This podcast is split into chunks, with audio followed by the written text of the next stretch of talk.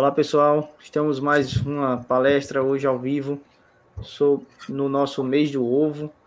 A gente conta hoje com o Diego Brito, médico veterinário, para abordar sobre um plano nacional aí, plano nacional de prevenção e controle de resistência aos micro, antimicrobianos no âmbito da agropecuária. É, passo para você, Miriam, para fazer essa, essa moderação. Ok, obrigada, professor. Boa noite a todos, sejam bem-vindos ao canal Produção e Nutrição Animal.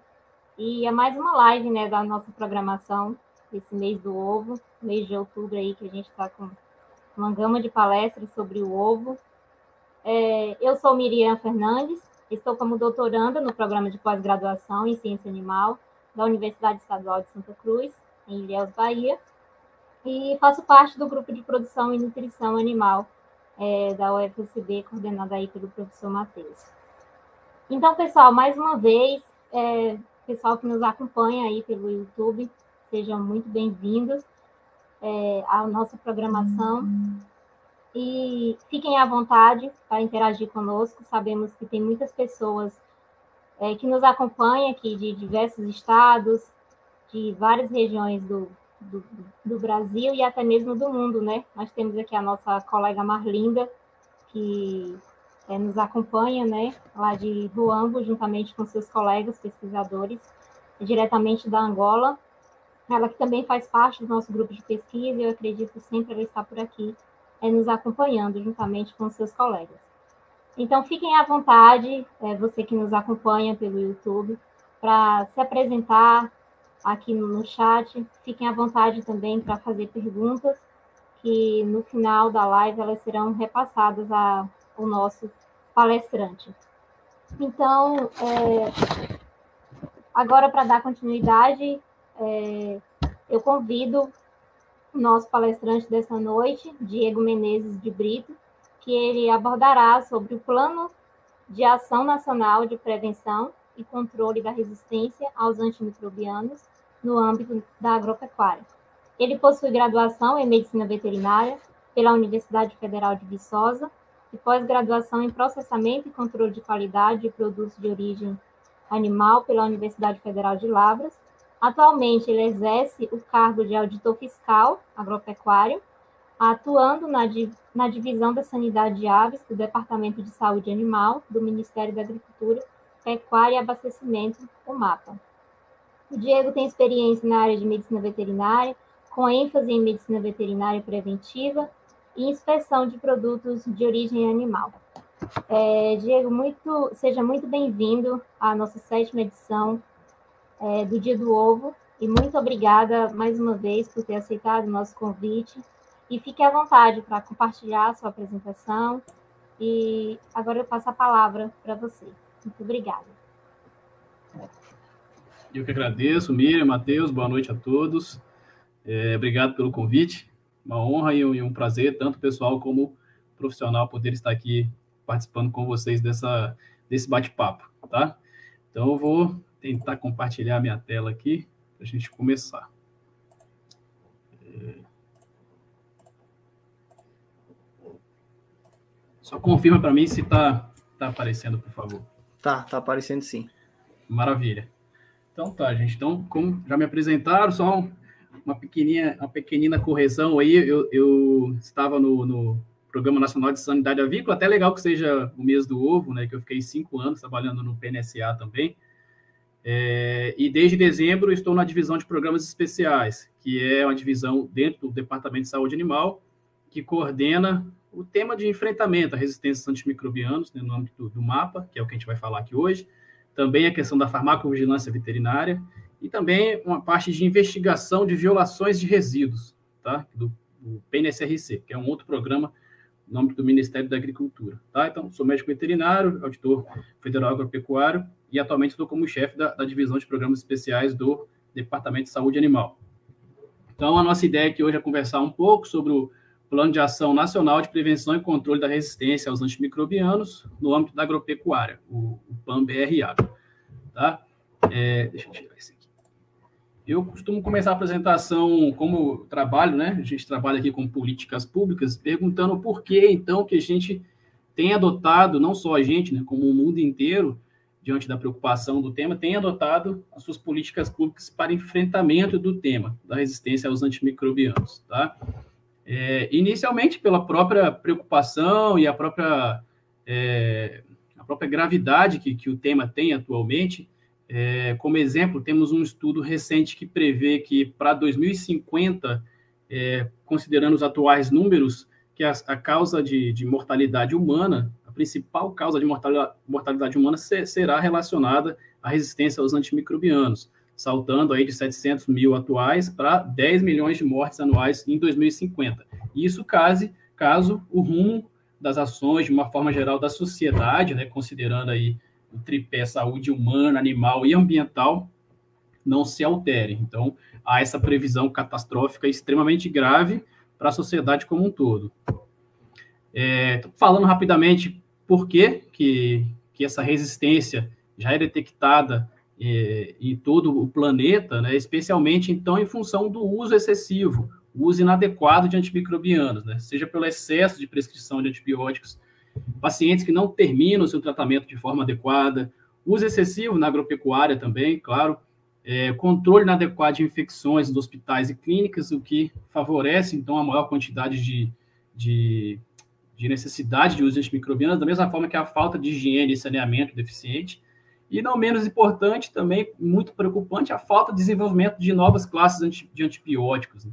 É, não sei se são 20 ou 30 anos já que não se desenvolvem as novas classes, e mesmo que venham a ser desenvolvidas, não necessariamente elas serão terão a capacidade de combater as atuais, os atuais micro-organismos multiresistentes. Tá? A gente gosta de lembrar também na nossa apresentação que esse é um dos principais exemplos aí do conceito de One Health, ou de saúde única, que, como eu falei, envolve aí o tripé, né? Saúde humana, ambiental e, e animal, seja de origem e seja de consequências, né? Então, é, exemplificando aqui é, essa parte de, de integração, né? De saúde única, tanto de origem como de consequência. Então, temos os exemplos, né? De ali, do uso inadequado de antibióticos, gerando bactéria resistente, deficiência no controle de infecções hospitalares, bactérias resistentes vão para, para o vaso sanitário, indo para a água, sendo consumida pelo animal, também a questão do uso no, no próprio meio ambiente, direto, em, em, plantações, enfim, tudo interligado e tudo promovendo aí, infelizmente, uma maior resistência dos antimicrobianos, aos, aos antimicrobianos, tá? É, e outro fator que é extremamente importante no sentido da, da pergunta né, de por que políticas públicas, é a parte do contexto global, a parte de, de política mundial, digamos assim.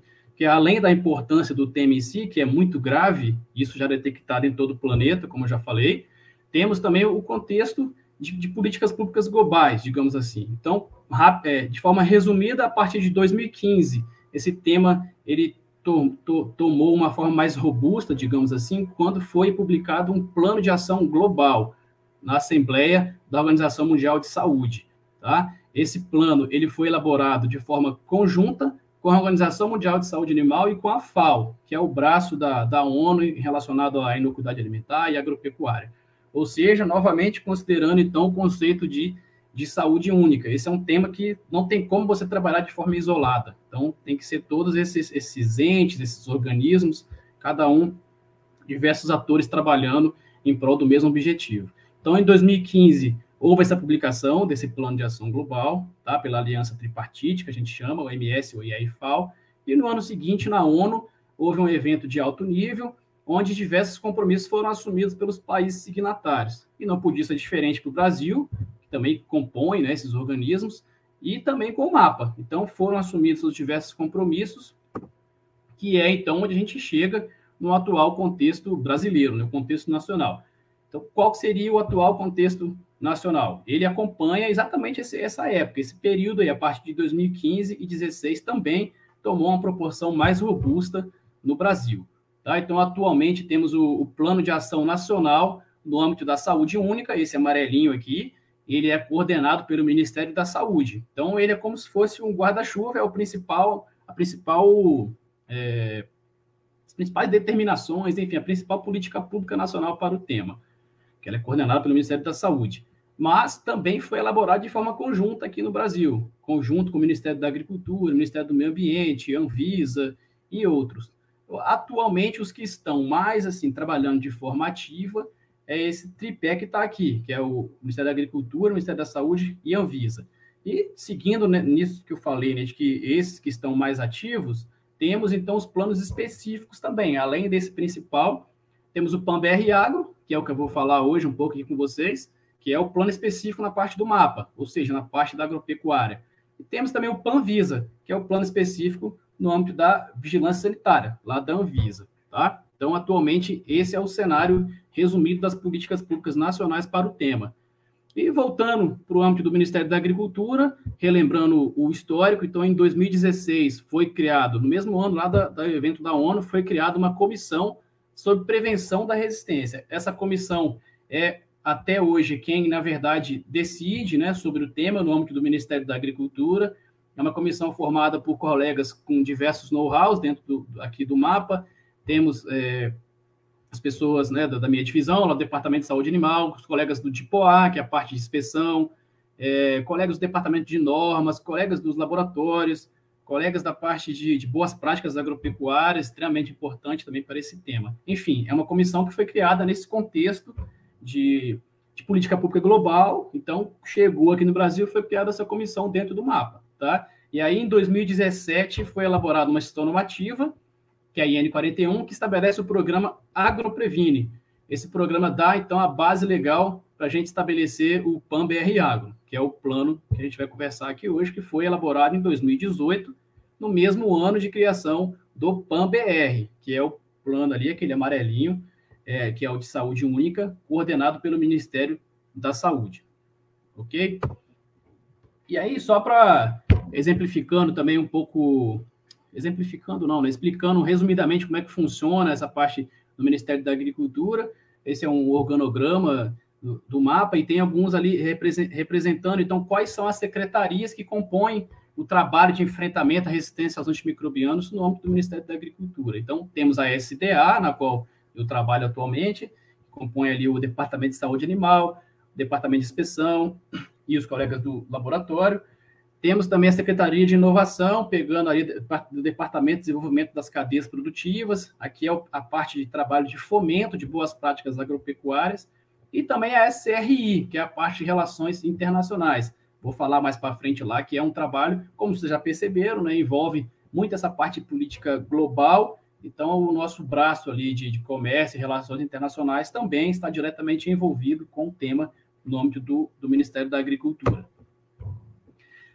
E aí, já falando, já chegando no, no, no tema da, da, da, conversa aqui hoje, na apresentação, que é o PAN-BR Agro, eu trago esse quadro resumo, que nada mais é do que um print do próprio, do próprio cara lá do, do plano. Esse plano está disponível no nosso site, é, quem quiser consultar, se quiser mais rápido, é só digitar resistência antimicrobianos mapa no Google, provavelmente já vai aparecer, e lá você consegue achar o, o plano inteiro lá para quem quiser consultar e aprofundar um pouco mais. Mas aqui é um quadro resumo que fala, então, como eu já disse, ali o programa Água Previne, que é a base legal, e fala que o PAN BR Água foi elaborado pela comissão. Como eu disse, é quem, na verdade, que decide. A gente, na divisão que eu trabalho, a gente coordena o tema, mas as decisões e as discussões são realizadas com diversas mãos dentro do mapa também. Tá? Então, ele é composto por cinco objetivos estratégicos principais, desculpa, cinco objetivos estratégicos, que são alinhados com o Plano de Ação Global e também aliados com o PAN-BR, que é o plano do Ministério da Saúde, o nosso plano nacional também. E aí ele vai destrinchando. Para atingir esses cinco objetivos estratégicos, temos os oito objetivos principais, 15 intervenções estratégicas e 21 atividades, tá? Que é o que a gente vai falar um pouquinho também de, de cada um desses cinco objetivos estratégicos.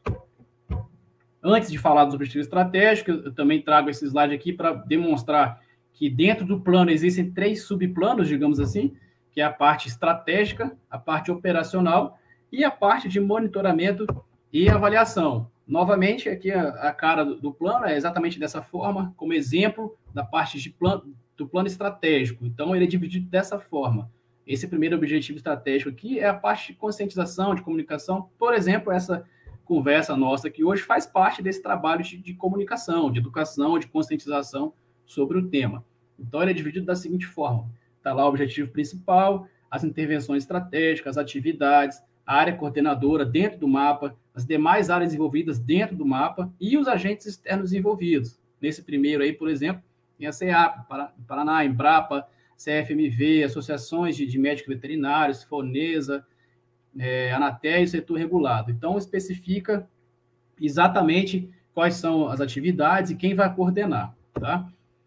Seguindo na mesma linha, a parte do plano operacional. Nesse, dentro desse mesmo objetivo estratégico, temos ali também especificado o resultado, a quantidade, frequência, prazos, área responsável pela execução, demais áreas envolvidas, custo estimado, fonte de financiamento e por aí vai. Tá? Em relação ao terceiro subplano, digamos assim, que é a parte de monitoramento e avaliação, que é extremamente importante, não adianta você é, implementar uma política pública e não monitorá-la, não avaliá-la e deixar né, ela ir sozinha, você tem que ver se, se o rumo está adequado para você alterar ou continuar fazer, fazendo o que já está sendo proposto. Então, essa parte de monitoramento e avaliação é muito importante, também está lá descrita exatamente como deve ser feita dentro do plano. Então, tem lá indicadores, método de cálculo, meta, frequência de avaliação dos dados, fontes de dados e principalmente o responsável, né, que, especialmente para a gente que coordena o tempo, poder né, cobrar o, o, resultado, enfim, a, a, resposta a cada demanda estipulada dentro do plano. Tá? É, então, aqui já vou começar a, a, pincelar um pouquinho de cada um do, dos cinco objetivos estratégicos previstos dentro do, do PAN-BRA. Tá? Antes, é bom ressaltar aqui, é, justamente fazendo esse link com a parte de monitoramento e avaliação, que é muito importante, como eu disse, esse primeiro ciclo ele é considerado uma atividade estruturante, tá? E ele é previsto de, de 2018 até o final do ano que vem. Então, ao final do ano que vem, vai ter uma avaliação profunda, técnica, transparente do, do plano para que a gente avalie se estamos fazendo a coisa certa, se a gente precisa desviar ou não da nossa rota, digamos assim.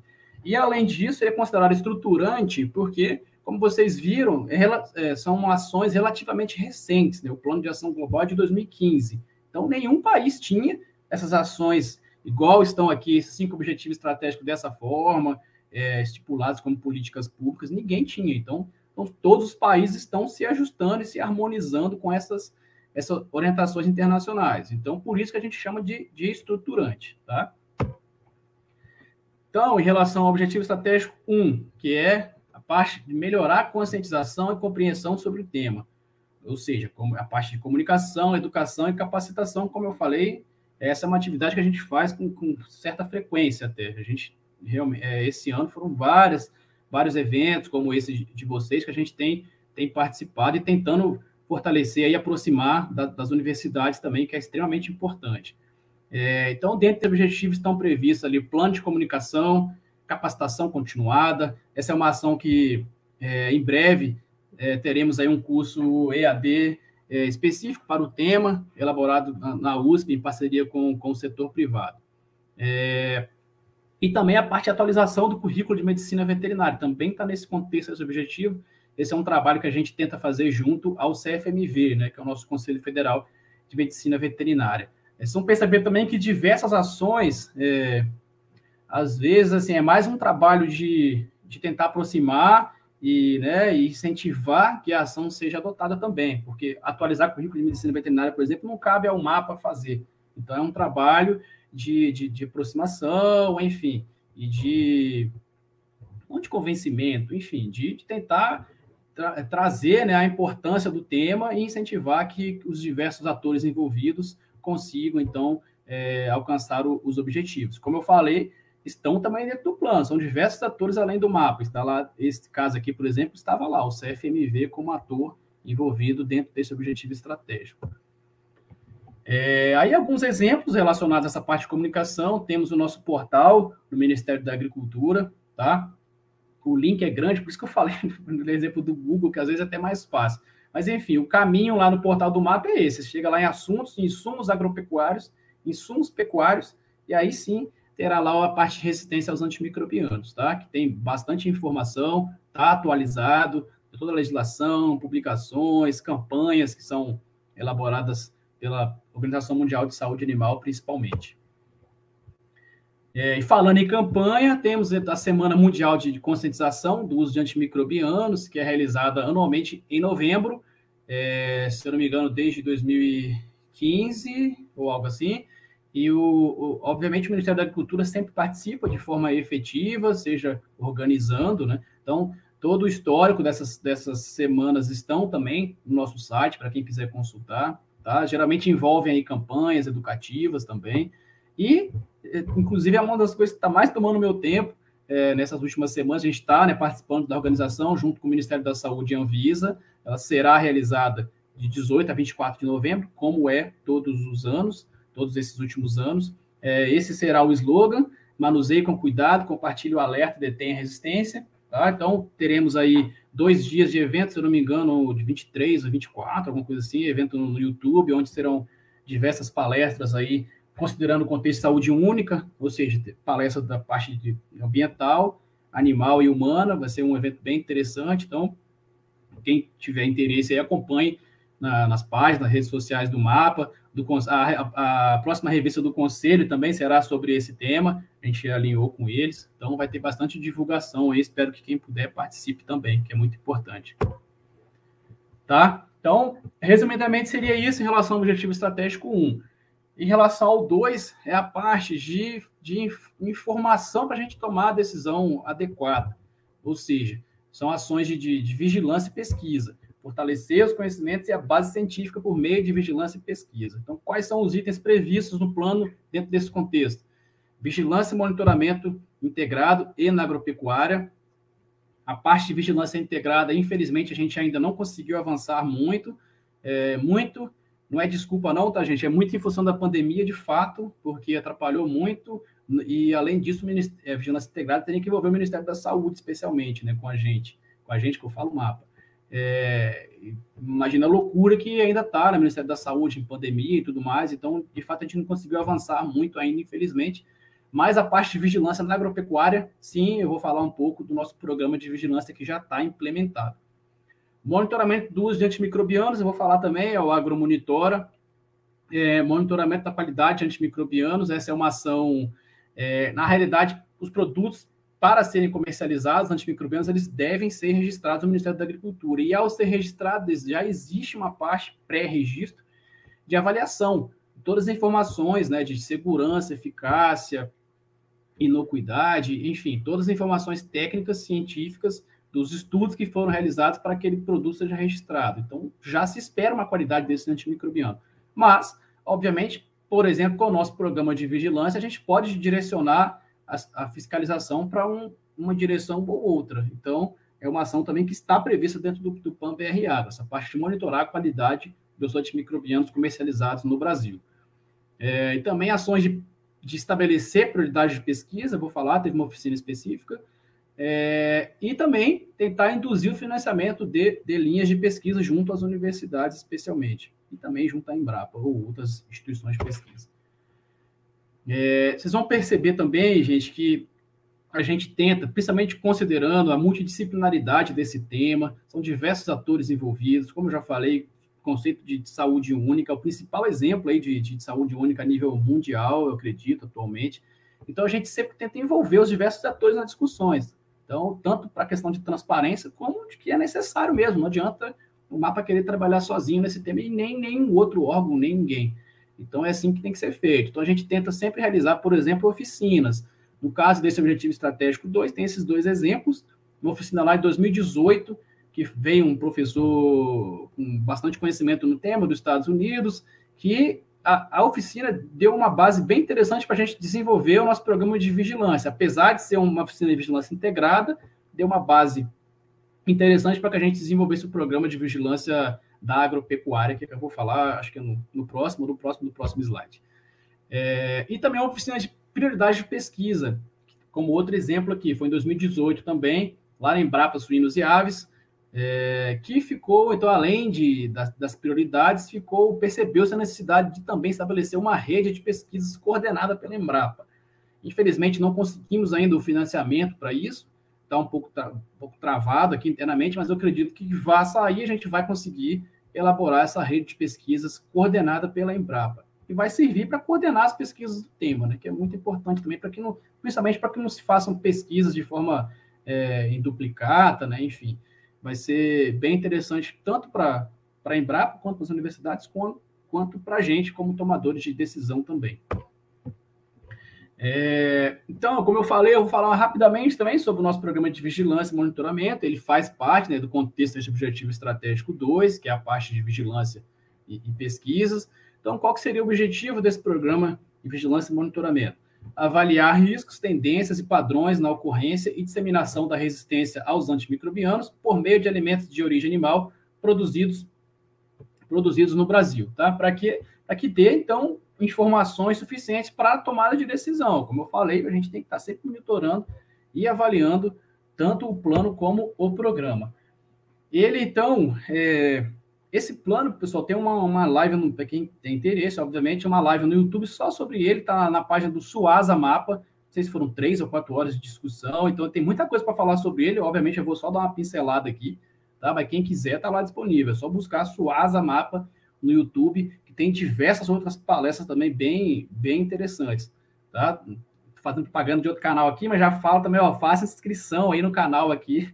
É, agora me fugiu o nome, mas é produção animal, enfim, não sei, que dá da UFSB, obviamente, mas é, temos também lá o canal Suasa Mapa, que existe essa, essa apresentação específica sobre o programa de vigilância, dentre outras palestras bem interessantes também, no âmbito do Ministério da Agricultura, obviamente. É, então, esse programa de vigilância, ele é, a gente considera ele dividido em duas fases inicialmente, ele também tem essa primeira etapa que se encerra no final do ano que vem, mais uma vez, iremos monitorar e avaliá-lo para ver se está adequado, Tá? E inicialmente chamamos de fase 1 um monitoramento passivo. O que, que, seria isso?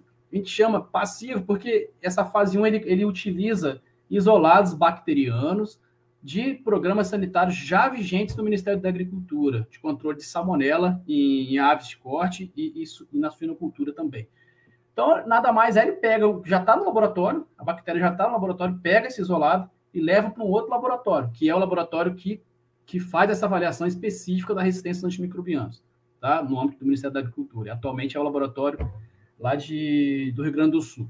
Tá? Então, por isso que a gente chama de passivo. E a fase 2, que começou nesse ano, além, vai continuar tendo esse monitoramento passivo, mas também vai avançar para o monitoramento ativo, de coleta de, de seco em, em suínos e bovinocultura de corte também.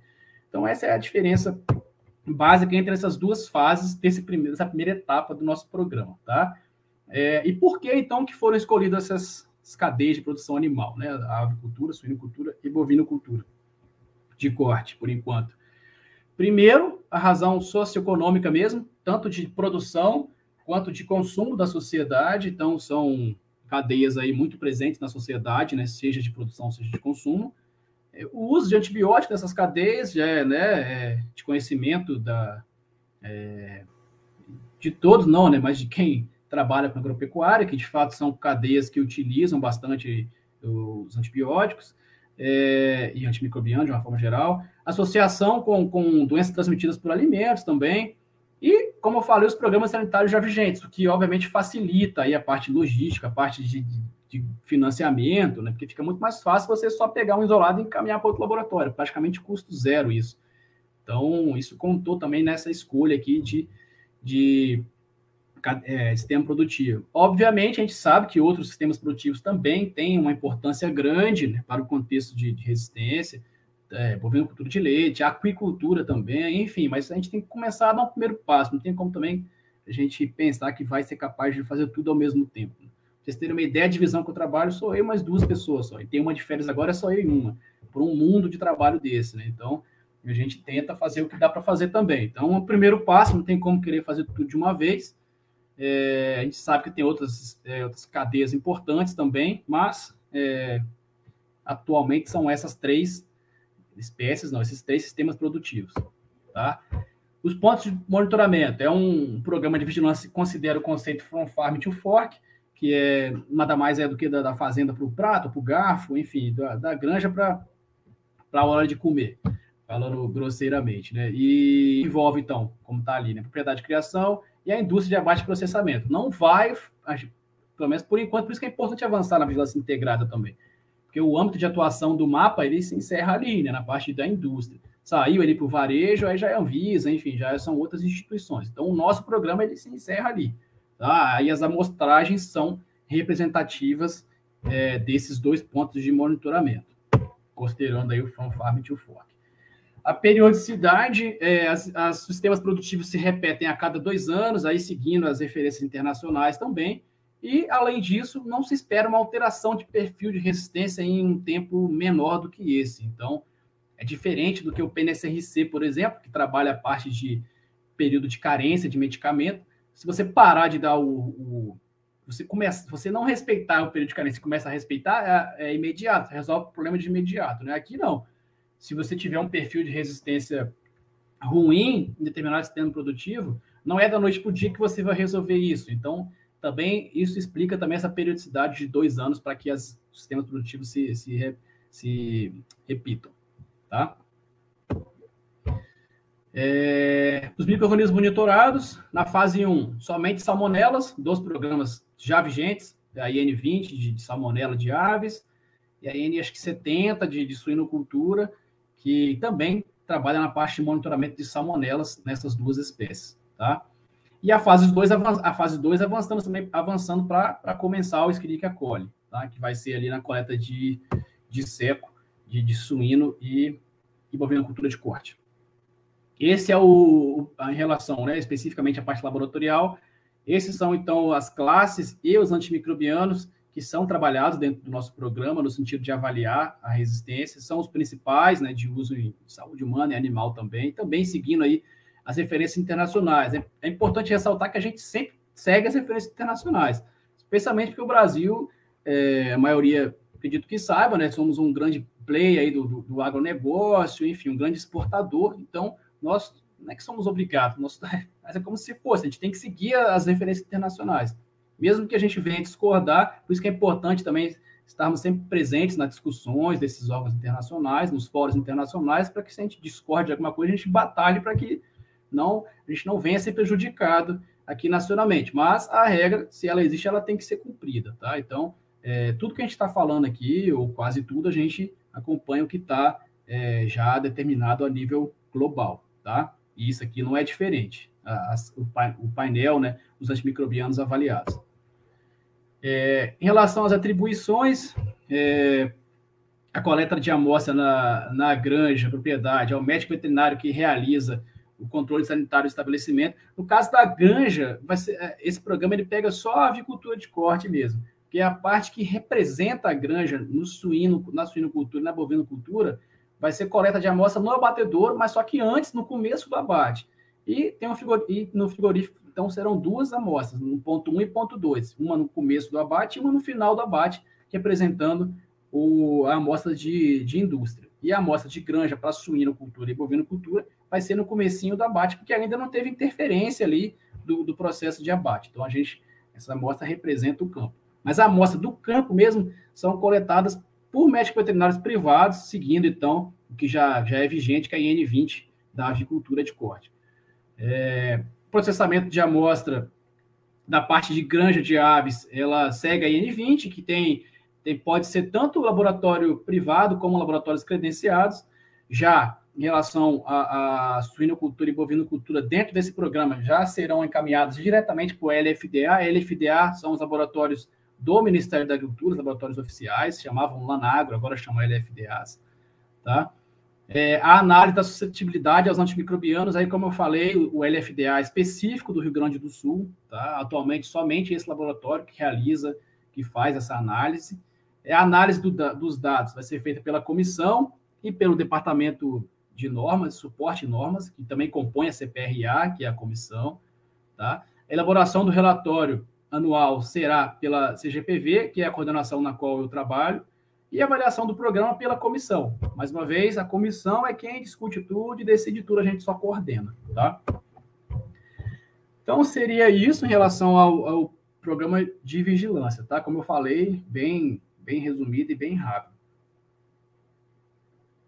Tomar uma aguinha aqui. É, e aí, aqui, esse, o agromonitora já é a parte de monitorar a venda de antimicrobianos, o, a quantidade de uso, digamos assim. Esse é um trabalho que a gente já faz anualmente, já, já vinha fazendo anualmente, porque é exigido pela OIE, Organização Mundial de Saúde Animal. A gente tem que encaminhar anualmente para a OIE. O que foi feito esse ano é o desenvolvimento desse sistema, que chama AgroMonitor. Então, hoje, o setor privado, a gente quis facilitar a vida do setor privado, desenvolver esse sistema para que eles aportem os dados ali para a gente e a gente encaminhe para a OIE. Tá? A OIE compila esses dados de todo o planeta, né? E depois ela divulga esses dados de forma agregada. Você não vai acessar lá, ah, o Brasil consumiu tanto. Não, ela, ela é divulgada de forma regional, tá? Da mesma forma, nós jamais pegaremos esses dados e, e iremos publicá-los de forma individualizada, né? porque aí você é, pode vir a prejudicar as empresas, né? Porque já tem informação aí de sigilo comercial, digamos assim. Então, o objetivo não é esse. O objetivo é você fazer um, uma avaliação sanitária do processo. Né? Então, qualquer tipo de informação que venha a ser divulgada pelo Ministério da Agricultura será feita de forma agregada desses dados, tá? Da mesma forma que a OIE faz. É... Então, resumidamente, esse foi a, as informações né, sobre o Objetivo Estratégico 2, que é a parte de vigilância e pesquisa. Em relação ao Objetivo Estratégico 3, é a parte de medicina veterinária preventiva, de boas práticas agropecuárias, tá? Ou seja, reduzir a incidência de infecções por meio de boas práticas agropecuárias, boas práticas de manejo, de biosseguridade, bem-estar animal. É, então, extremamente importante, especialmente considerando né, o ambiente que a gente está aqui, né, universitários, estudantes e tudo mais, e profissionais também, é, que a gente tente cada vez mais ter essa consciência né, da importância da, da, das boas práticas agropecuárias de uma forma geral, porque isso, obviamente, vai diminuir a demanda por uso de antimicrobianos. Né? Então, essa que é a ideia aqui do contexto desse objetivo estratégico 3. É, então, nesse contexto da parte de fomento, especialmente, de boas práticas agropecuárias e bem-estar animal, é uma outra secretaria na qual eu não trabalho, mas que, como eu falei, está faz parte da comissão. Então, são diversos materiais, diversos trabalhos já realizados no contexto de, desse, desse tema. E a Embrapa também, suínos e aves, especialmente, e outras, de, trabalha também fortemente nesse sentido de fomentar as boas práticas agropecuárias de uma forma geral. Tá? É, em relação ao objetivo 4, que é a parte de otimizar o uso de antimicrobianos. Então, o que, que seria isso? Tem esses quatro principais itens previstos aqui, que é o aumento da supervisão veterinária, eu vou falar um pouquinho no próximo slide o que seria isso, é, o trabalho em relação à publicidade de antimicrobianos, é, elaboração de protocolos de uso racional de antimicrobianos e o plano de gestão de resíduos sólidos. Em relação ao protocolo de uso racional, acho que está aqui, está aqui, foi, desculpa, é, foi realizada uma oficina em 2019, junto com a, com a Anvisa, o Conselho, a Aliança, associações de, veterinários e, e academia, para tentar é, facilitar um pouco, né, é, ou então orientar um pouco melhor o trabalho dos colegas veterinários e estabelecer protocolos de uso racional dos antimicrobianos de uma forma geral, seja para grandes, pequenos, enfim. Então, esse é o trabalho, ainda estamos tentando avançar, é um trabalho também que, que é, tem que ser coordenado mais pelo Conselho do que pelo Ministério da Agricultura, e a gente tem tentado aproximar um pouco mais para tentar desenvolver também esses protocolos. Em relação ao aumento da supervisão veterinária, é, de otimizar o uso, enfim, são três principais itens que temos atualmente. O principal deles é a parte da gente é, precisar avançar na retenção do receituário veterinário, da mesma forma que a saúde humana fez, acredito que já há mais de 10 anos, não sei. Com certeza não foi fácil também, é um tema de fato polêmico, talvez para um veterinário ainda mais, é, às vezes pela dificuldade de acesso, enfim. São várias discussões que a gente tem que, tem que fazer, de fato, de forma transparente, envolvendo todos os atores envolvidos. É, mas já, já foram realizadas essas oficinas, uma em 2019, com o título ali, Otimização do uso de antimicrobianos, com o Visa, o Conselho de Aliança, e ali em começo de 2020, um pouquinho antes da, da, da, da pandemia ficar mais grave aqui no, no Brasil, acho que talvez tenha sido o último evento presencial nosso, é uma avaliação de impacto regulatório envolvendo diversos atores, onde ficou definido que é necessário sim a gente avançar com a retenção do, do receituário veterinário. Agora, como isso vai ser feito, obviamente a gente vai precisar discutir bastante ainda, porque a gente sabe que é, é não é tão simples fazer. que tem que ser feito, a gente já sabe. Agora, como, aí é um outro passo, né, que a gente vai ter que avançar. E, além disso, também tem a questão da publicidade. O que seria isso? Né? Seria que a publicidade dos antimicrobianos seja feita somente para o público prescritor, da mesma forma que já é feito na saúde humana. Que essa publicidade não seja direto para o, para o consumidor, enfim, tentando melhorar a conscientização da população como um todo de que antimicrobiano não é uma, enfim, uma brincadeira, um pozinho que você pode jogar de qualquer jeito. Não, é extremamente importante que seja é, utilizado de forma prudente e consciente, tá? E é bom enfatizar que a gente não prega antibiótico free, não, é o contrário. É a utilização correta. Essa ferramenta é extremamente importante, por isso mesmo que a gente tem que trabalhar fortemente no sentido de prevenção de perder a eficácia dessa ferramenta. Então, esse, por isso que existe todo esse trabalho. Não é para proibir de usar antimicrobiano, pelo contrário, é para utilizá-lo só que quando necessário. Especialmente quando não vai deixar o, né, o animal doente lá, só prejudicar o bem-estar animal, porque não, é para usar, mas sem, sem ser, da, infelizmente, da forma como alguns ainda fazem, de forma não, não prudente, não consciente. É, e outra questão também que precisa avançar é a questão do uso extra-bula, né, do off-label, que a gente sabe que na, na medicina veterinária é, muitas vezes é necessário e, e, pode ser utilizada, né, é uma atribuição do médico veterinário. Inclusive, utiliza-se medicamentos humanos né, em animais, aí, especialmente nos pets, mas também é, percebeu-se então a necessidade de, de a gente avançar numa regulamentação mínima sobre o tema. Então, é outra coisa que a gente precisa avançar em relação à supervisão veterinária. Essas três, então, retenção de, de receituário, a questão da publicidade e essa questão do uso off-label também avançar para uma regulamentação mínima sobre ela. Tá? É, a gente gosta também de enfatizar nas nossas apresentações essa regra, essa campanha, que ela resume muito bem. Ela faz parte do Objetivo Estratégico 1 também, porque ela faz parte de, de ação de comunicação, né? É, é uma regra da, da OIE, Organização Mundial de Saúde Animal, que resume muito bem a parte do uso prudente. Né? O que, que ela fala, então? Que antimicrobianos são medicamentos essenciais, preserve sua capacidade de combater infecções. Siga, então, a regra dos cinco somente. Como é que seria essa regra? Somente use antimicrobianos quando prescritos por um veterinário. Somente use quando necessário. Antimicrobianos não curam todo tipo de infecção e também não resolvem todo tipo de problema. Somente use a dosagem prescrita e respeite a duração do tratamento e período de retirada ou período de carência, né, que é o período que você utilizou o, medicamento e você aí já é para animais de produção, né? Você vai poder usar o leite, o mel uh, ou abater o animal depois de um certo período. Isso é um período de retirada ou de carência. Somente adquira antimicrobianos de fontes e distribuidores autorizados e também antimicrobianos registrados no Ministério da Agricultura, como eu falei, que você vai ter uma, uma, uma segurança maior da qualidade desses antimicrobianos. É, e somente usa antimicrobianos associados a boas práticas de manejo, vacinação e higiene, novamente, porque os antimicrobianos não vão curar todo tipo de infecção e não vão resolver todos os problemas. Então, às vezes, é, um bom manejo de, de, vacinação, as boas práticas de uma forma geral, é, vão auxiliar também na produção como um todo diminuindo aí a demanda pelo uso de antimicrobianos, tá?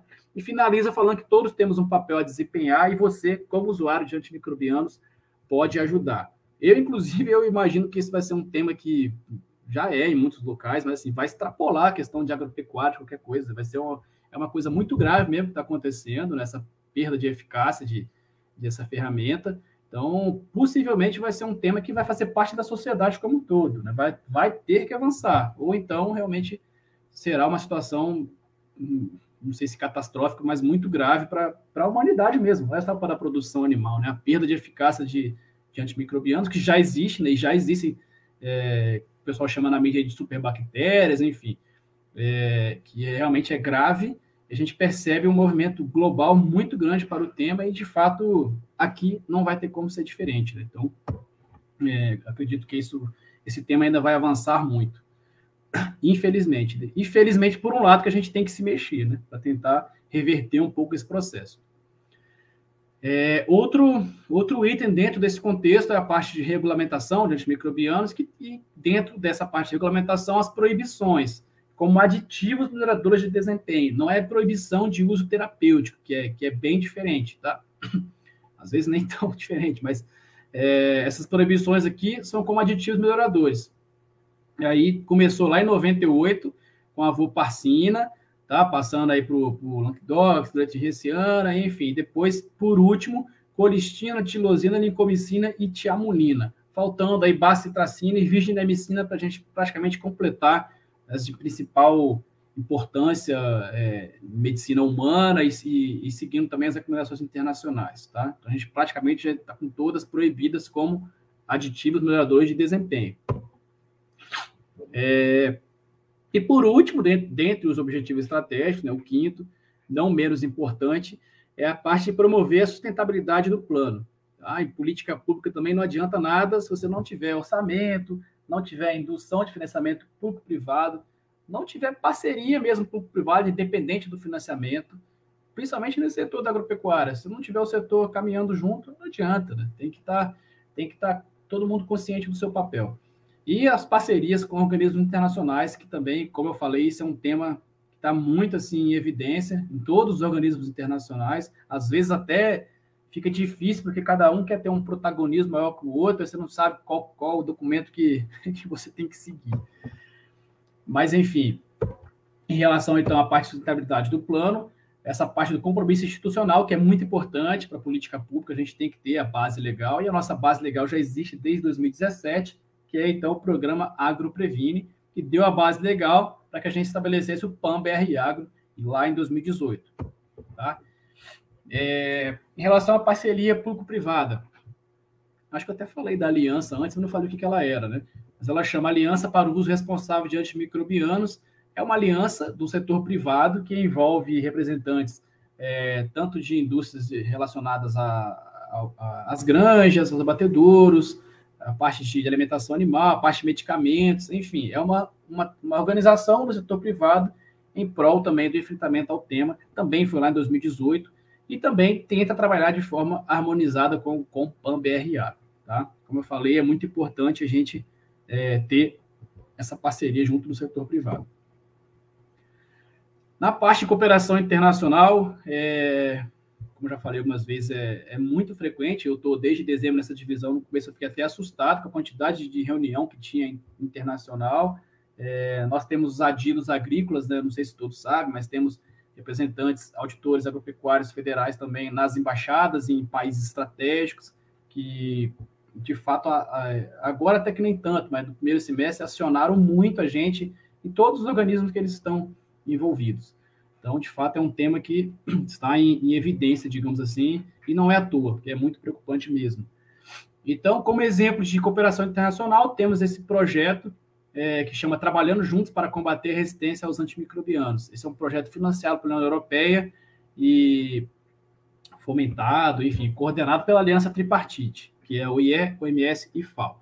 Então, nós participamos, o Brasil está participando desse projeto, que envolve sete países da América Latina, Argentina, Brasil, Chile, Colômbia, Paraguai, Peru e Uruguai, atender ao conceito de saúde única e tinha previsão, tem ainda, né, de três anos de duração. Mas, como a gente, é, no primeiro ano, teve muita dificuldade até para conseguir utilizar as verbas envolvidas, possivelmente será, eu acredito que será é, um tempinho a mais, aí, um ano ou dois, para que a gente finalize esse projeto, porque todo mundo saiu prejudicado. Né? Até até o próprio pessoa, até a pessoa não, até quem está financiando não está atingindo o objetivo também porque ficou um pouco parado, né, infelizmente. Então, o objetivo desse projeto é fazer com que o plano de ação global seja é, implementado nos países, no caso, esses sete países, está atendendo o conceito de saúde única. No nosso caso, a gente já né, está bem avançado na, na implementação do plano de ação global, mas, como eu falei, precisamos avançar na vigilância integrada. E esse projeto tem essa função também de, de incentivar e promover a vigilância integrada. Então, pode ser que venha ajudar a gente também nesse sentido. Outro exemplo de cooperação internacional, em novembro do ano passado foi criado um grupo de líderes globais no âmbito da ONU, onde temos a honra e o privilégio de ter um, um colega auditor agropecuário também, é, o doutor Guilherme Antônio Costa Júnior, ele também é atual presidente da Comissão do Códex Alimentares e é adido agrícola também lá na União Europeia. Então, ele faz parte desse grupo de líderes globais, que é um grupo político, que tem a função de manter esse tema na alta pauta política global. Então, é muito importante, são é, chefes de Estado, ex-ministros, enfim, um grupo político. A gente, a gente compõe a equipe técnica do, do, Guilherme, especialmente a colega Suzana, que trabalha lá com a gente já há muitos anos no tema. Então, ela trabalha fortemente aí, realmente deu bastante demanda para a gente nos últimos meses, e a gente que trabalha ali é, nos bastidores, digamos assim, na equipe técnica do, do. Guilherme, é, tentando colaborar da melhor maneira possível. E é muito importante que a gente esteja, como eu falei, participando desses fóruns para que a gente né, é, debata, enfim, e veja se não tem algo que possa vir a prejudicar o país. É, outra, outra, outro tema de importância nessa parte de cooperação internacional é o Códex Alimentares. Né? É, temos aí, por exemplo, uma força-tarefa sobre o tema, que acabou de finalizar, na verdade, mês passado.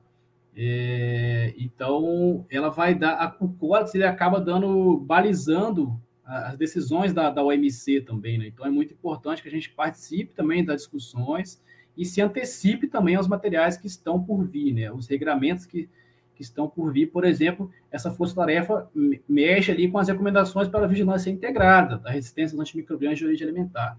Também o código de prática para conter e minimizar a resistência aos antimicrobianos. Então, a gente tem que acompanhar também o que está além, especialmente da OIE, o que está previsto no código e o que está por vir de, de, de ser determinado pelo Código Alimentares.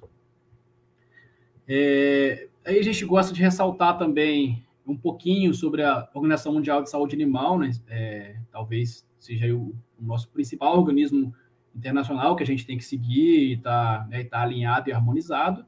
É, ela prevê, então, prevê não, né? É, determina, enfim, especifica que o comportamento de risco de um país podem comprometer a eficácia e disponibilidade de antibióticos em todo o mundo, ou seja, tem que trabalhar de forma integrada, não adianta um país ou outro só trabalhar, né? A gente está vendo aí a pandemia, que os micro-organismos não estão nem aí para a fronteira, não existe isso, né? Então é um trabalho, por isso que é muito importante essa força política global também, senão não adianta. Não adianta só os, os países ricos ou só os países pobres avançarem nesse trabalho, tem que ser todo mundo junto mesmo. Então, por isso que tem essa declaração da OIE e declara também que os agentes antimicrobianos constituem um bem público mundial e a preservação de sua eficácia se torna crucial. Tá? E como exemplo também a gente coloca na nossa apresentação que lá no código, tanto o código terrestre quanto o código do, dos aquáticos, existem alguns capítulos que tratam né, da, da, parte específica de, de, resistência, também demonstrando né, que a importância desse tema está cada vez maior e mais preocupante para todos os organismos internacionais. É, a OIE também estabelece a lista de de antimicrobianos de importância para a medicina veterinária, mesmo forma que a OMS faz para a saúde humana. Temos também esse, o reporte anual, que, como eu falei, a gente encaminha né, os dados de venda anual do Brasil para eles, e eles consolidam a nível global e depois divulgam as informações de forma agregada e regionais, tá? por meio desse relatório aí. É, e, obviamente, a OIE é, puxa né, a, a importância, não, enfim, fortalece a questão do protagonismo dos médicos veterinários no tema. Né? O médico veterinário é uma, uma, uma profissão que está muito envolvida com a parte de One Health, de saúde única, então é, é nesse sentido que a OIE trabalha também, né? tentando conscientizar a classe de que, de que de fato são é uma carreira, são, enfim, protagonistas diante do enfrentamento do tema. E quais são, então, as responsabilidades dos veterinários especificadas aí pela OIE? Seria, então, promoção das boas práticas agropecuárias, ou seja, biosseguridade, vacinação, bem-estar animal, prescrição apenas quando necessário, escolha do antimicrobiano baseada em experiência clínica e, se disponível, diagnóstico laboratorial, e, se disponível, antibiograma também, né? Por que não? A gente precisa avançar também, claro que, são distintas realidades no país, mas é, talvez minimamente avançar um pouco mais na, na utilização desse tipo de diagnóstico laboratorial. Protocolo de tratamento detalhado e prescrição precisa para o usuário. Uso extrabula em circunstâncias limitadas de acordo com a legislação. O de acordo com a legislação, a gente ainda não avançou, né? É, o que tem hoje é que é permitido, né? Mas a gente precisa é, é minimamente é, regulamentar alguma restrição, enfim. Precisamos avançar também na legislação em relação ao uso off-label. Anotações de tratamentos prescritos, e treinamento, seja para o próprio veterinário, seja para a equipe que trabalha com ele quando, quando houver, obviamente. É, então, praticamente finalizando a nossa, nossa conversa aqui, já são oito horas, nossa, até que falei bastante, por isso estou tomando água aqui. É, desafios, oportunidades, expectativas. Então, continuar acompanhando, é, executando as atividades, seja do, do, do PAN-BR Água, seja do PAN-BR, que é o plano coordenado pelo Ministério da Saúde, em articulação aí com todos os atores, Ministério da Saúde, Anvisa, Embrapa, Conselho, Aliança, as universidades, cada vez mais a gente tenta aproximar, é muito importante, tanto para as universidades quanto para a gente, como para todo mundo, como eu falei, é um tema que depende de todos, não é só do, do mapa, enfim, todos nós mesmos, como, como, como usuários, inclusive. E a médio prazo tem uma expectativa também de articular com o setor regulado a pactuação voluntária para redução do. Faltou a redução ali no, no slide. Redução do uso preventivo de quinolonas e cefalosporina de terceiro e quarto e colistina, seguindo o exemplo do que a Espanha já fez com sucesso junto ao setor privado. Então, a gente tem essa expectativa também de avançar em relação a essa pactuação. E, por fim, o posicionamento do mapa, é, continuar atendendo aos compromissos internacionais, como eu falei, não pode ser diferente. A gente é signatário de vários organismos internacionais, então temos que seguir as recomendações e discutir para que essas recomendações sejam adequadas. Continuar sensibilizando os atores envolvidos, continuar monitorando, no nosso caso ainda somente a parte de vigilância agropecuária, mas precisamos avançar para vigilância integrada, como já falei. Boas práticas agropecuárias e bem-estar animal, continuar tentando fomentar cada vez mais e demonstrar sua importância para todo mundo que é envolvido com agropecuária. É, otimização do uso de antimicrobianos animais, é o que eu falei, a parte de retenção de receituário, publicidade somente para o prescritor, ou seja, para o veterinário, mesma forma que é somente para os médicos, né, na saúde humana, e também regulamentação do uso extrabolo. E continuar tentando incentivar a pesquisa também. Tudo isso com o objetivo de reduzir a resistência e multiresistência, preservando, então, a saúde pública e animal. Ah, e para finalizar mesmo, agora, é, eu gosto, estou tentando também divulgar cada vez mais. A gente acabou de colocar em consulta pública é, a nossa proposta de ato normativo específico de farmacovigilância veterinária. Então, os colegas aí que puderem contribuir, puderem divulgar, a gente está dando, né, como, como sempre tentamos fazer, total transparência para que toda a sociedade, né, esse é um, esse é um instrumento de, de transparência, de participação social muito importante, que a gente de fato precisa da contribuição de todos. Então, é até o final do mês, está lá disponível no nosso site também, a consulta pública do ato normativo de farmacovigilância veterinária, um ato normativo específico para esse tema. Tá? Então, eu agradeço a atenção, agradeço ao convite. Tá? Esse é um, um tema que vai totalmente ao encontro da missão do MAPA, né, que é promover o desenvolvimento sustentável da agropecuária e especialmente a segurança e competitividade de seus produtos, seja para né, o consumo interno, seja para o consumo externo, tá? Fica aí o contato da, da divisão, fique à vontade para mandar perguntas, questionamentos, críticas, sugestões, elogios, o que quiserem a qualquer momento, hoje ou amanhã ou depois, ou quando estiver também assistindo, acredito que vai ficar gravada essa palestra. E aqui a equipe sou eu, a Esther Aguiar e a Suzana Beslau, lá da Divisão de Programas Especiais, da Coordenação Geral de Produtos Veterinários, do Departamento de Saúde Animal, da Secretaria de Defesa Agropecuária do MAPA, tá? Então, finalizo com o slogan da Água Previne, que é agindo agora para preservar a eficácia dos antibióticos no futuro. Beleza?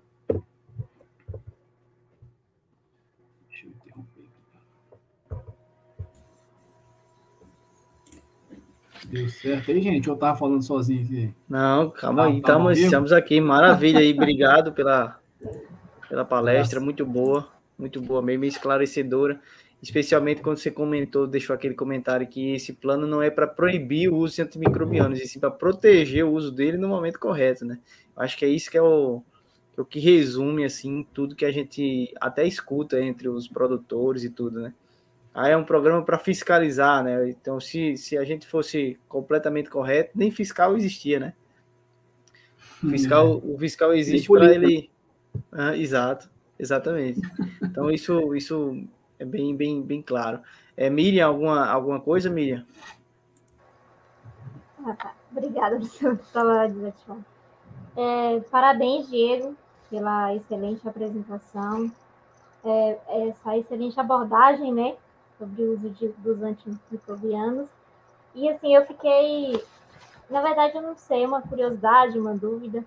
Mas eu queria te perguntar, quando você fala desse programa, né, que é, representa mais a, a avicultura de corte, então, vocês têm feito algo, é, algum projeto nesse sentido de otimizar o uso dos antimicrobianos na avicultura de postura? Específico na postura, não. A, a gente. É que eu, eu, acho que. Não sei se você está perguntando em relação ao programa de vigilância. O, o programa de vigilância ele está restrito à avicultura de corte, né? Não há. Sim. Ainda não há monitoramento de salmonela em avicultura de, de postura no âmbito do PNSA, né? E as outras ações, elas são gerais, né? Elas não são específicas para nenhum setor, assim. Então, o que tem é esse trabalho geral e outra coisa que eu falei, né? A gente está começando, né? Então, é muito difícil, a equipe é muito pequena, o ideal seria ter muito mais gente e atingir todas as cadeias rapidamente e tal, mas não tem, assim, um trabalho específico para a agricultura de postura, não. E o, no, no próprio PNCA também, a de postura acaba ficando um pouco com menos ações também do que em relação a de corte, né? E aí por diversos motivos que todos sabem. Sim. Então, temos aqui algumas perguntas, né? É, tem o Wagner é, Macena, que é o nosso colega do grupo de pesquisa, faz parte do nosso grupo de pesquisa, e ele é, cumprimenta, sauda o Diego, boa noite, parabéns pela exposição excelente. Muito bom ter conhecimento deste, deste importante trabalho na prevenção. Porém, sabemos que mudar culturas produtivas é muito complicado. Justamente. É isso aí mesmo, Wagner. E Eu logo, tem pergunta, né? Aí, logo em seguida, ele faz uma pergunta. Quais são os principais desafios para que essas informações cheguem nos pequenos produtores? Isso. Não, é, o, o, Wagner, obrigado pelo comentário, porque fortalece o que o, exatamente o que eu penso assim, em relação a isso, porque eu penso, como eu falei, eles extrapolam muito esse tema, é um trabalho de conscientização da sociedade toda, não é só do mapa, enfim. A gente, como usuário de, de para tudo, tanto para a gente como nos pets aqui, vai ter que ser um trabalho que todos terão que ter consciência da importância, né? Que não é um, não é um brinquedinho, não é uma, uma bala que você está tomando, que não, é um medicamento importante que, se você usar de forma inadequada, você vai estar tá prejudicando nós mesmos. Né? A gente precisa deles, seja para a saúde humana, seja para a saúde animal, como o professor falou, ninguém está querendo proibir, não. Está querendo que as pessoas entendam que, que é necessária a utilização correta desse, desses antimicrobianos. Né? Agora, em relação a. a é, e aí tem uma, a, a Jalusa da Embrapa que sempre dá esse exemplo. Ela fala você acha que a pessoa vai, vai preferir mudar todo a estratégia de manejo, tá? às vezes precisa mexer até na infraestrutura, ou vem a pessoa, joga esse pozinho ali na relação que está tudo certo. Claro que eu também ia preferir jogar o pozinho se estiver resolvendo, mas isso que é importante, né? A parte de conscientização, por isso que está dentro do objetivo estratégico, né, do plano, essa parte de conscientização, e é o que a gente tenta trabalhar bastante, né? Esse, esse próximo mês agora vai vir um trabalho forte de conscientização, e que a gente espera atingir todos, né? até o pequeno produtor também. Então, mas infelizmente é isso, é um trabalho de conscientização que a sociedade ainda não, não sabe muito. E, e, é engraçado porque há pouco mais de 100 anos nem existia isso. Uma pessoa tinha um, um mero furúnculo ali, tipo, se tivesse uma infecção, já era. E, e a sociedade parece que não, não sei, não amadureceu ao longo desses anos aí de forma a entender que isso não pode ser utilizado de forma banal, né? Então, é isso, vai ter que ser um trabalho forte de conscientização, que eu particularmente entendo que é o mais importante dentro do, do plano, seja do mapa, seja da saúde, e é o mais difícil, né? Conscientizar, enfim. É... Também estou querendo saber como fazer, né? A gente está tentando atingir todos, mas não, não é fácil. Mas é, eu entendo como uma das partes mais importantes desse contexto de enfrentamento em qualquer, seja humano, ambiental e, e animal.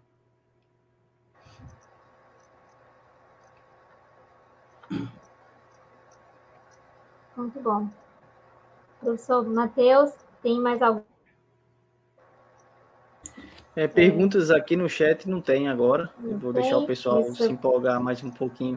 Enquanto isso, vou aproveitar para vou perguntar uma coisa. É assim, sobre. Eu não sei se seria opinião, se não quiser responder, não tem problema, mas com a experiência que você tem baseado nesses comentários aí. Porque a gente tem do, duas situações, né?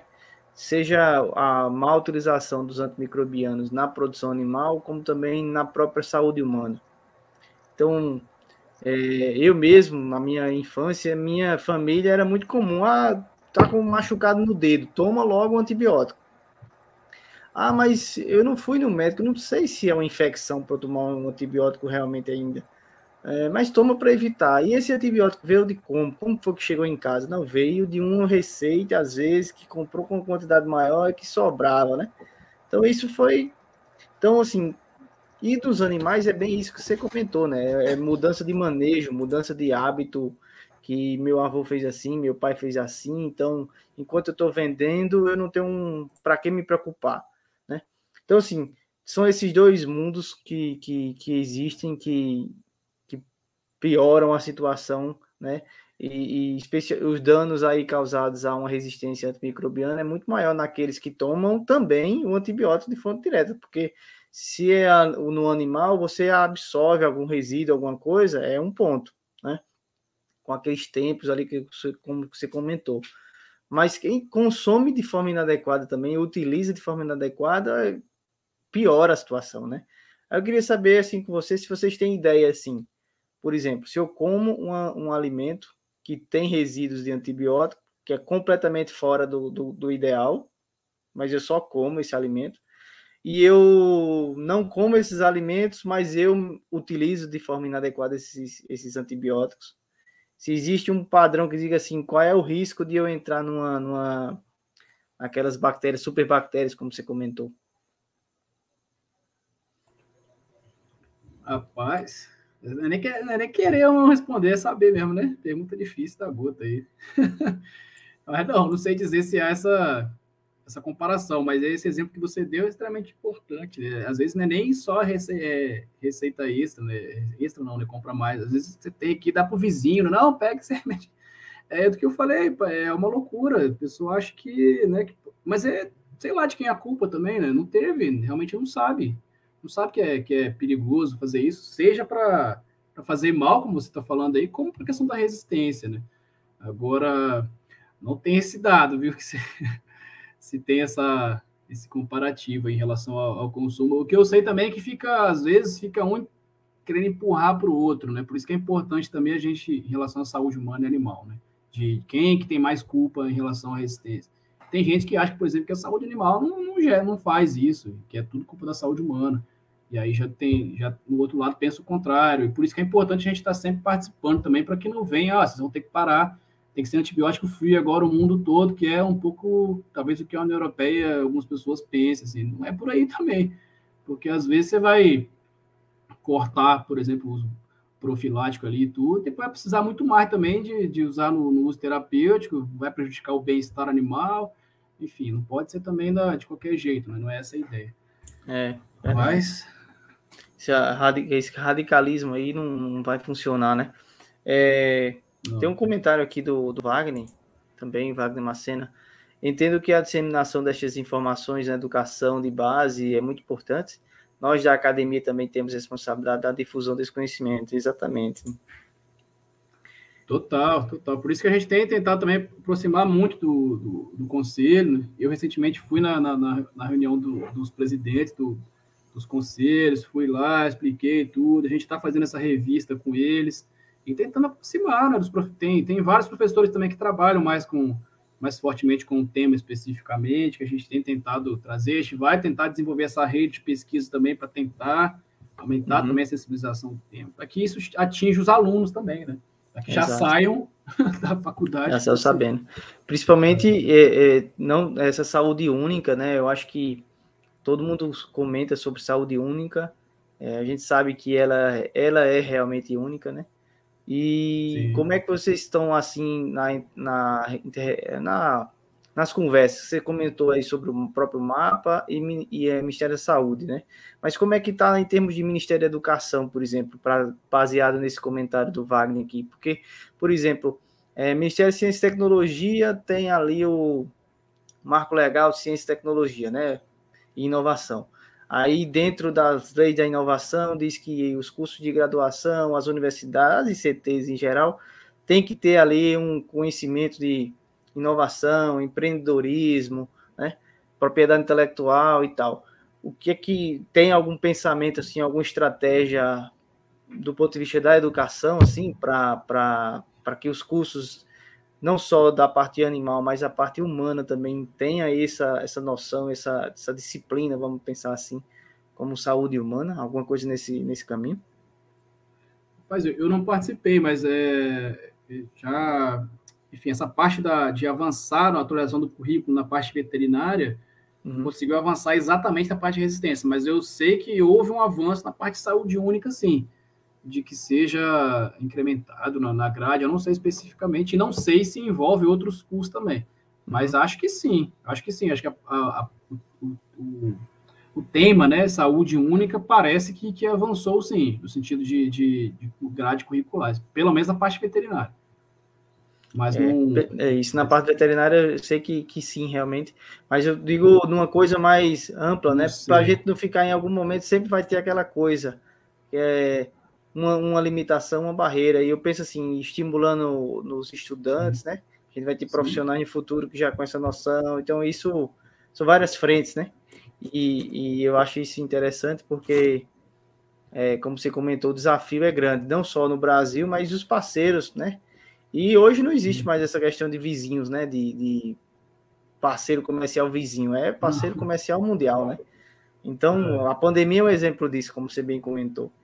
Então, a gente precisa estar tá ligado e tem economia também, muita economia envolvida aí, restrição a, acesso a produtos e tal. Então, o assunto é mais do que mais do que é um ponto importante. Nossa, talvez o principal não meu, porque, porque eu, eu, sou mais da, da, da, saúde mesmo, mesmo, né? Mas claro que a parte econômica é importante na agropecuária, extremamente para a sociedade. Tem cidade que vive em função de abatedouro, de granja, enfim. Isso. E, e, talvez seja a próxima barreira comercial. E forte. Talvez. Então, por isso que existe todo esse trabalho também, a gente tentando se antecipar, porque não vai demorar, não. de fato, é preocupante e é um tema muito evidente internacionalmente que sim vai gerar barreira comercial. É isso Muito aí. Provavelmente. Olha, e dentro, dentro, dentro, a gente faz vários experimentos com nutrição e tal na, na, nos animais, né? E a gente às vezes nem usa mais antimicrobiano. Não, assim, a gente não tem problemas, né? Quando eu entrei na, começava a fazer os primeiros trabalhos ali com frango, a gente sempre usava. Porque Isso. imaginava que se não usasse, ia ter problema. Então a gente usava. Hoje a gente já não usa. E assim, não tem problema, a gente não vê problema. Mas por quê? Porque tem um manejo adequado, usa diversos produtos, né? Tem vários aditivos aí que recuperam a performance do animal sem essa, sem essa questão de antimicrobiano. Então não, não tem por que dizer que, que é duvidoso, né? Os resultados desses que esses aditivos outros aí podem dar para esses animais. Então, digamos dizer assim, para garantir a saúde e o desempenho, não precisa mais usar antibiótico.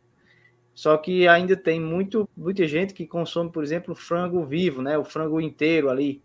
Aí esse pequeno esse consumidor que prefere esse tipo de frango, esse frango dito mais mais mais fresco, né? É abatido na hora. Esse aí é o grande detalhe que geralmente essas essas granjas utilizam bastante antibiótico, né? Não é bastante antimicrobiano. Então é, é uma questão cultural também que a gente precisa modificar, né? Total. É, então, é essa parte, né? Desenvolvimento de alternativas ou de. Você falou, às vezes eu achava que precisava e quando fui ver, nem precisava. E o outro passo talvez seja mais difícil. Minha família é, tem avô, produtor, pai também. Ainda mais essa geração mais antiga, os caras não querem ouvir nada. Então é, é. difícil, por mais que você comprove o negócio, não precisa, não, precisa que é meu avô, meu pai, não sei o quê. Então, às vezes, né, pessoal meio cabeça dura aí que é difícil de, de, convencer. Então não basta às vezes só desenvolver e comprovar, você tem que essa parte da conscientização. Por isso que eu acho que é, que é das mais importantes e mais difíceis esse trabalho de conscientização, que é importante também que o setor privado participe, né? Que uhum. muitas vezes também não foquem só no lucro, que já é muitas vezes, principalmente a parte de medicamentos, né? Que, enfim, e focar também na parte da importância desse tema né, e trabalhar, porque depende deles também, né? eles que estão, tem uma capilaridade imensa, né, que chegam nos produtores, também não pode ser só assim, né, deixar a coisa explodir tanto. Então eles também têm importância, senão o trabalho só do setor público. Beleza, a discussão é longa realmente e o tema é mais que importante, viu? Vamos, vamos fazer assim, Diego. É, vamos, a gente está na sétima edição do, do mês do ovo. Eu vou te convidar para a décima sétima para ver o que foi que evoluiu nesses Opa! próximos 10 anos. Beleza, eu tô achando Imagina, que branco lá já. Vou passar, Miriam, alguma coisa, Miriam? enquanto o pessoal faz mais alguma pergunta aí, é, eu vou ressaltar aqui só a importância, né? Incentivar também o pessoal a se inscrever no nosso canal, é, a seguir também as nossas redes sociais, no caso o Instagram, e ativar também as notificações aí no canal do YouTube, né, para estar tá recebendo, ativar o sininho para estar tá recebendo toda qualquer programação que seja feita aqui no canal. E agradecer aqueles que estão inscritos. Nós sabemos que tem algumas pessoas né, que assistem, mas que não, não estão inscritos, que possam se inscrever, porque assim também nosso canal vai estar crescendo e vai estar divulgando informações tão importantes que serão é sempre disponibilizadas aqui no, no, no canal. E eu e acho curtir que... os vídeos também. Curtir os vídeos, exatamente. exatamente isso. E agradecer também ao Diego. Não sei se tem mais alguma pergunta aí. Tem não, não tem não. Agradecer ao Diego por mais uma vez por a disponibilidade e por ter trazido esse, esse assunto, né, em relação à resistência aos antimicrobianos, que é um dos maiores desafios, né, para a saúde pública, não só que tem grande impacto na saúde tanto humana como dos animais, e a Bom trouxe, assim, de uma forma é, bem abrangente, acredito que ficou bem entendido para todos. E agradecer mesmo mais uma vez, muito obrigada, e eu passo a palavra é, para você. Se o professor Matheus também quiser falar mais alguma coisa, é, fique à vontade. A palavra está Beleza. Beleza, Miriam. Eu que agradeço e permaneço à disposição aqui para que vocês precisarem. E depois eu vou mandar para você, professor, a divulgação da, da Semana Mundial também. Peço ajuda aí para que ajude a gente aí na, na divulgação e some também para a gente enfrentamento desse tema, né? E fico à disposição para você precisar aí fortalecer o, os laços com a gente. E outros Beleza. temas também, outros temas uhum. também, precisar de indicação, pode manter o contato. Maravilha, obrigado Diego, obrigado a todo mundo que assistiu o vídeo, se inscreve aí quando se puder, já ajuda, né? Como a Miriam aí já está se tornando uma youtuber, já pedindo para seguir, para dar like para tudo. é, obrigado Diego mais uma vez, acho que, que sem dúvida a gente está sempre à disposição, Diego, para qualquer coisa, eu acho que é, um, é, como a gente começou, um tema importante, Quanto mais a gente disseminar essas informações, melhor, né? E divulgar, né? Tem um resultado interessante, um potencial substituto aí a um outro antibiótico, a algum antibiótico que seja. Divulgar essas informações que não são mais que são mais do que importantes. E eu acho que, em resumo, do resumo do resumo, essa, esse plano não é para proibir, é sim para utilizar de forma correta, é para proteger, né? Porque vai que na hora que precisa você não tem nenhum, né? tá Esse é o, é o grande detalhe. Então não dá para né? é, não dá para lembrar que, que, a, que, a, que o antibiótico não funciona quando já está ali na, no leito do hospital precisando é, para de um, de, um, de, um, de um remédio assim para manter a vida, né? Então não é nessa hora, e não pode falar mal apenas das bactérias. As bactérias apenas estão se adaptando à, nosso, à nossa desorganização, né? Então é isso aí, pessoal. Muito obrigado, um abraço a todos, fiquem com Deus. Até a próxima e até mais. Tchau, tchau. Valeu, gente. Obrigado. Boa noite. Falou. Até mais. Boa noite. Valeu.